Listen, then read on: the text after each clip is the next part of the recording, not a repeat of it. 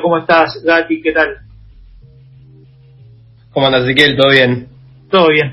Bueno, primero por ahí empezar comentando cómo es la situación en estos días de los hospitales porteños y también de los trabajadores, sobre todo de estos hospitales que a priori, a diferencia del año pasado, según lo que nos dicen, están en su mayoría vacunados.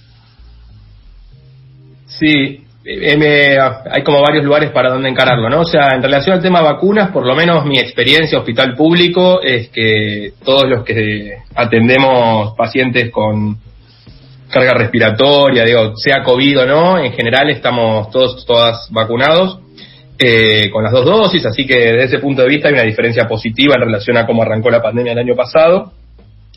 Pero bueno, también es cierto que el año pasado eh, todas las medidas hospitalarias se tomaron eh, con prácticamente sin circulación viral, lo que dio tiempo a vaciar casi todos los hospitales y casi todas las terapias. De hecho, tuvimos ahí los primeros meses de cuarentena, y digo meses y me parece que no exagero, pero yo creería que hasta principios de mayo, con muy, muy baja carga de trabajo el año pasado, este, hasta que empezaron a crecer los casos. Eh, ahora las medidas de suspensión de cirugías, eh, bueno, incluso el hecho de que haya tanta gente circulando en la calle, obviamente aumenta accidentes, robos y demás, hace que los hospitales arranquen esta segunda ola en una situación muy distinta, eh, con las salas prácticamente todas cubiertas. En mi caso puntual, el Hospital Piñero, yo trabajo en una, terapia, en una terapia intensiva. Eh, son, tenemos dos terapias intensivas y las dos están con 100% de ocupación de camas. No, no necesariamente por COVID, eh, de hecho no por COVID, pero por el trabajo habitual de la, de la terapia.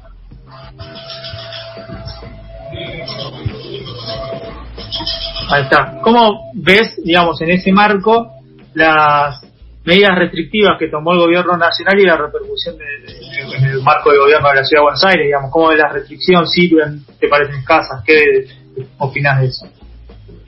Mira, la verdad es que hay una realidad que es eh, ineludible, que es que los seres humanos somos vectores del virus, así que en la medida en que nosotros circulemos más, eh, probablemente circule más el virus. Con lo cual cualquier medida de restricción en la circulación probablemente disminuya el flujo de, virus eh, y permita ganar algo de tiempo. El año pasado me parece que la medida fue muy acertada justamente por la precocidad, se tomó de manera como muy oportuna eh, lo que permitió el famoso aplanar la curva, ¿no? Que si bien tuvimos casos y casos relativamente altos durante todo el año, eh, nunca llegó a saturarse el sistema de salud y yo creo que esa, a, un año de la pandemia, si uno tuviera que hacer un balance del primer año, lo que hay que destacar es eso, que los profesionales y las profesionales de la salud tuvimos elementos de protección personal, eh, producto de, de nada, haber ganado ahí algo de tiempo para poder adquirirlos uno veía el año pasado las imágenes en, Inglaterra con médicos atendiendo con bolsas de residuo en la cabeza porque no había elementos de protección personal y eso en Argentina no pasó. Eh, eso es, destacable, con lo cual evidentemente la restricción a la circulación eh, sirve. Eh, también es cierto que venimos de un año de esta situación, con lo cual, nada, obviamente las medidas tienen un impacto distinto. Cuando uno ve el apoyo que tuvo la primera cuarentena el año pasado y lo compara con la situación que estamos viviendo ahora, da a entender que las medidas solas no, no van a servir, quizás disminuyan un poco la circulación, pero no hay dudas que vamos a ir un año con probablemente mayor eh, carga de virus que el año pasado.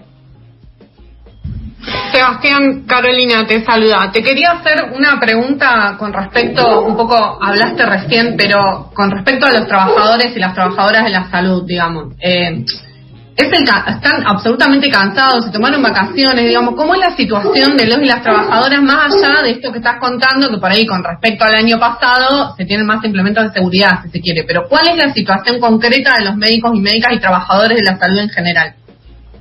No, no, el nivel de agotamiento es absoluto. Mira, Caro, ¿cómo andás? Primero. Eh, mira, para mí hay dos o tres cosas que son eh, como muy sintomáticas. Yo laburo en sistema público desde el 2009. Eh, no había pasado nunca en toda mi experiencia ahí dentro del sistema público eh, de médicos y médicas renunciando a cargos de planta permanente. Fue la primera vez que lo vi, no, no lo había visto. Y es un fenómeno que está pasando, no, fueron casos aislados, la verdad es que hay, hay casos de médicos y médicas renunciando a cargos de planta, lo cual es una rareza absoluta.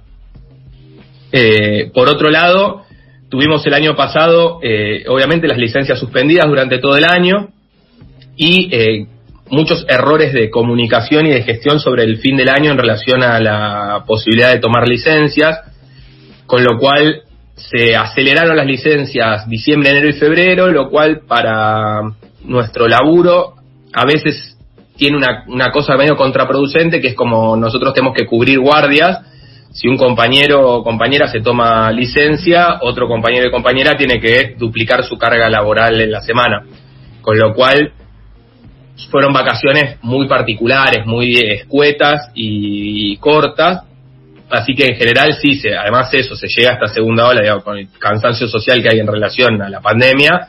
Bueno, el caso de los profesionales de la salud, los trabajadores de la salud en su conjunto, llegamos además, este, sí, muy cansados. Y te digo, hay una cosa ahí muy sintomática que es lo de que empezó a renunciar gente a cargos de planta permanente, que es una cosa que no, yo no había visto en todos estos años. Hola, Sebastián, ¿qué tal? Eh, quería consultarte porque no sé si es una, realidad, pero es algo que se está muchísimo, que son la cantidad de casos en personas jóvenes. Eh, tiene que ver seguramente con esto que decís de, bueno, del cansancio, también eh, seguramente haya un poco de, relajación en algún grupo etario. Y quiero saber si dentro de, de, siendo personal de salud, estás viendo esta diferencia y si ves que hay más casos en personas jóvenes. Yo, en, en lo personal, no soy tan joven, pero soy joven, tengo mucha, mucha más gente en mi entorno que sí está teniendo COVID, digamos, como ahora en mi grupo de amigos debo tener no sé, cinco personas que, que tienen en este momento COVID. Hay un, una, una alta en los casos en la juventud eh, o no. Sí, sí, de hecho todas las estadísticas que circulan actualmente es que los grupos etarios que más están creciendo son los de menores de 50 años. De hecho, lo que se ha visto es que mm. por primera vez desde que inició la pandemia crecieron los casos de 0 a 20 años y bueno, la explicación es que volvieron las clases, así que empezó a haber contagio en una población que el año pasado no se había contagiado y después que toda la población económicamente activa se está moviendo más, este, uno ve el movimiento callejero, la actividad en la calle y da, tiene cierta reminiscencia a la prepandemia, este, y la relación tiene que ver con eso. Yo creo que hoy, más que pensar en el número de contagios, que me parece que nos va a resultar muy angustiante en las semanas venideras, pues van a ser números muy altos, este, creo que lo que se está usando y el criterio que hay que usar con más atención es el de la mortalidad eh, y el de la, el uso de camas en terapia. En ese sentido, la verdad es que que se contagie gente joven no necesariamente debería estresar al sistema de salud. Eh, y en líneas generales, por lo que se sabe, o sea, cerca del 80% de los muertos son mayores de 70 años, con lo cual debería ser una situación que no genere gran dramatismo que haya contagios en menores de 60 años. Claro. Bueno, y creo que Campa te quiere hacer una pregunta.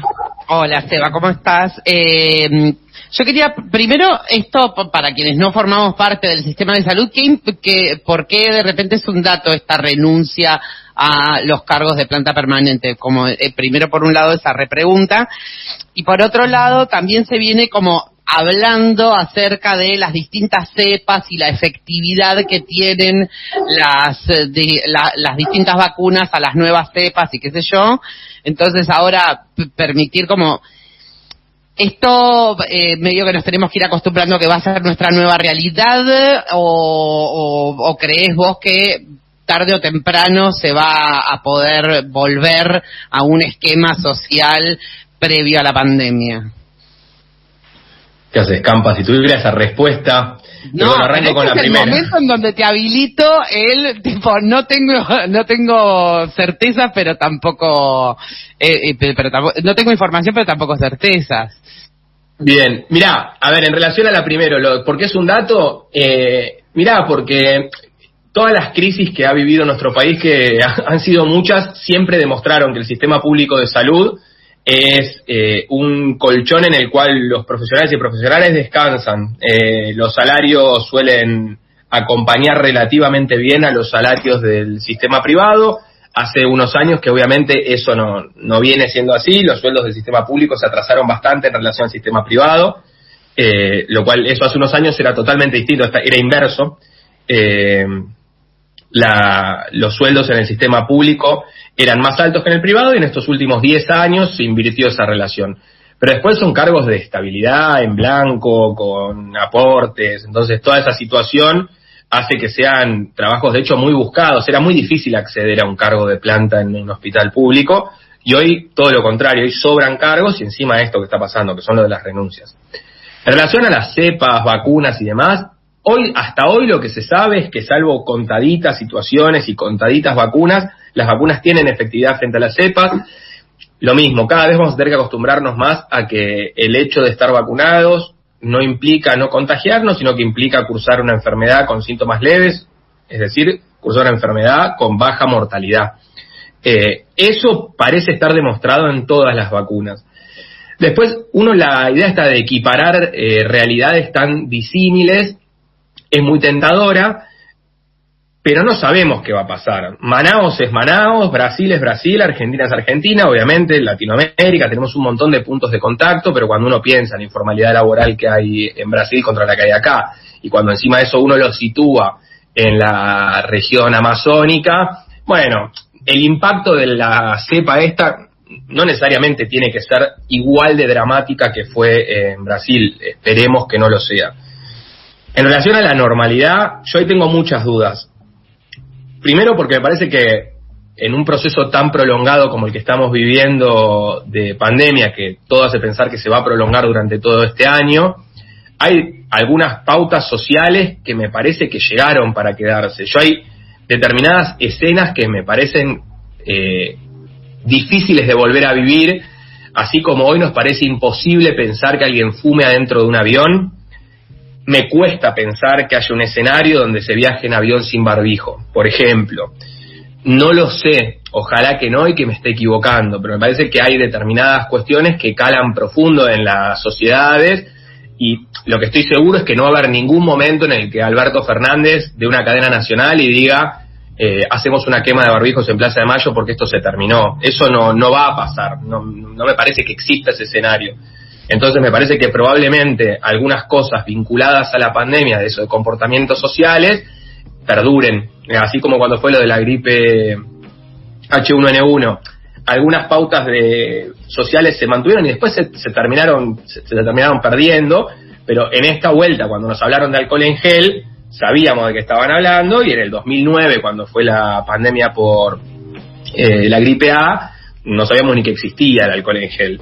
Entonces yo creo que hay algunas de esas cosas que van a quedar eso. Yo veo difícil, veo difícil imaginar un transporte público este, sin barbijos, veo difícil imaginar aviones sin barbijo, veo muy lejano eventos masivos, este, veo muy lejano un estadio con 60.000 personas, lo veo muy lejano.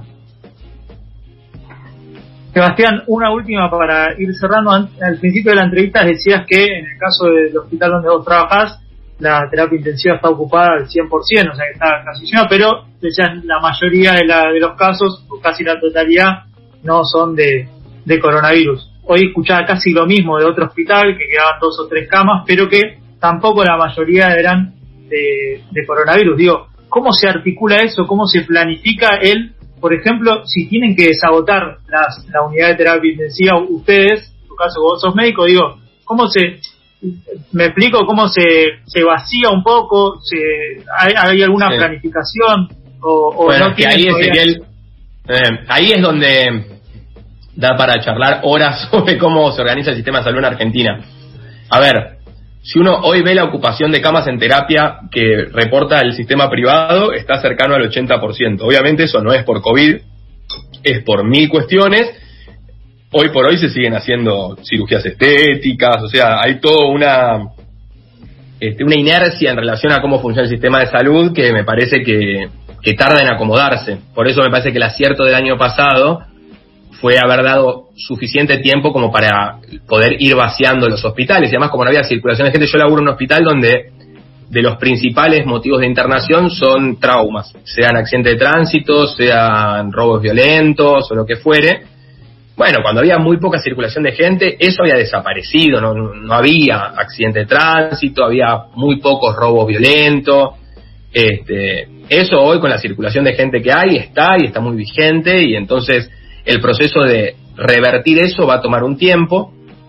Y después hay otra realidad que es que el sistema público, el sistema público en la ciudad de Buenos Aires, tiene eh, un, un, tercer nivel de atención, que es el nivel que está abocado como la, a la rehabilitación de los pacientes, prácticamente inexistente. Eh, tiene dos centros nada más de tercer nivel de rehabilitación eh, para toda la ciudad de Buenos Aires y lo que pasa con los pacientes internados en terapias intensivas, pasa mucho con los pacientes post-COVID severos que requirieron ventilación mecánica, que si se quedan en una terapia, o sea, que requieren asistencia profesional a veces por meses, por varios meses. Entonces, lograr sacar esos pacientes es un proceso muy arduo, que eso toma mucho tiempo. La ciudad de Buenos Aires no está preparada, no, nunca estuvo preparada para eso, para tener un tercer nivel de atención donde uno pudiera rehabilitar a este tipo de, pacientes y que permitiera evacuar rápidamente las terapias, entonces suelen ser internaciones prolongadas. Ok. Bueno, Sebastián, te agradecemos mucho por estos minutos con FMI. Estamos en contacto, esperemos que esto sea de la mejor manera, que no haya una crisis peor de la que, de la que se vive estos días. Pero bueno, muchas gracias. Ojalá. Les mando un saludo grande. Ahí pasaba Sebastián Gatti, doctor de la ciudad médico de la ciudad de Buenos Aires, del Hospital Piñeiro. Eh, vamos a escuchar algo de música y seguimos con más FMI.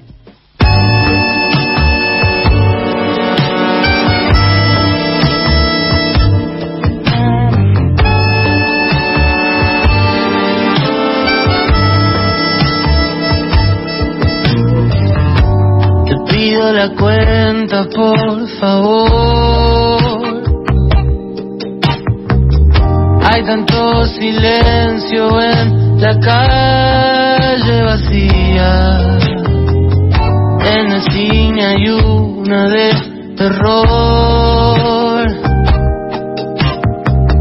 Pero a mí me asusta lo que veo en el día.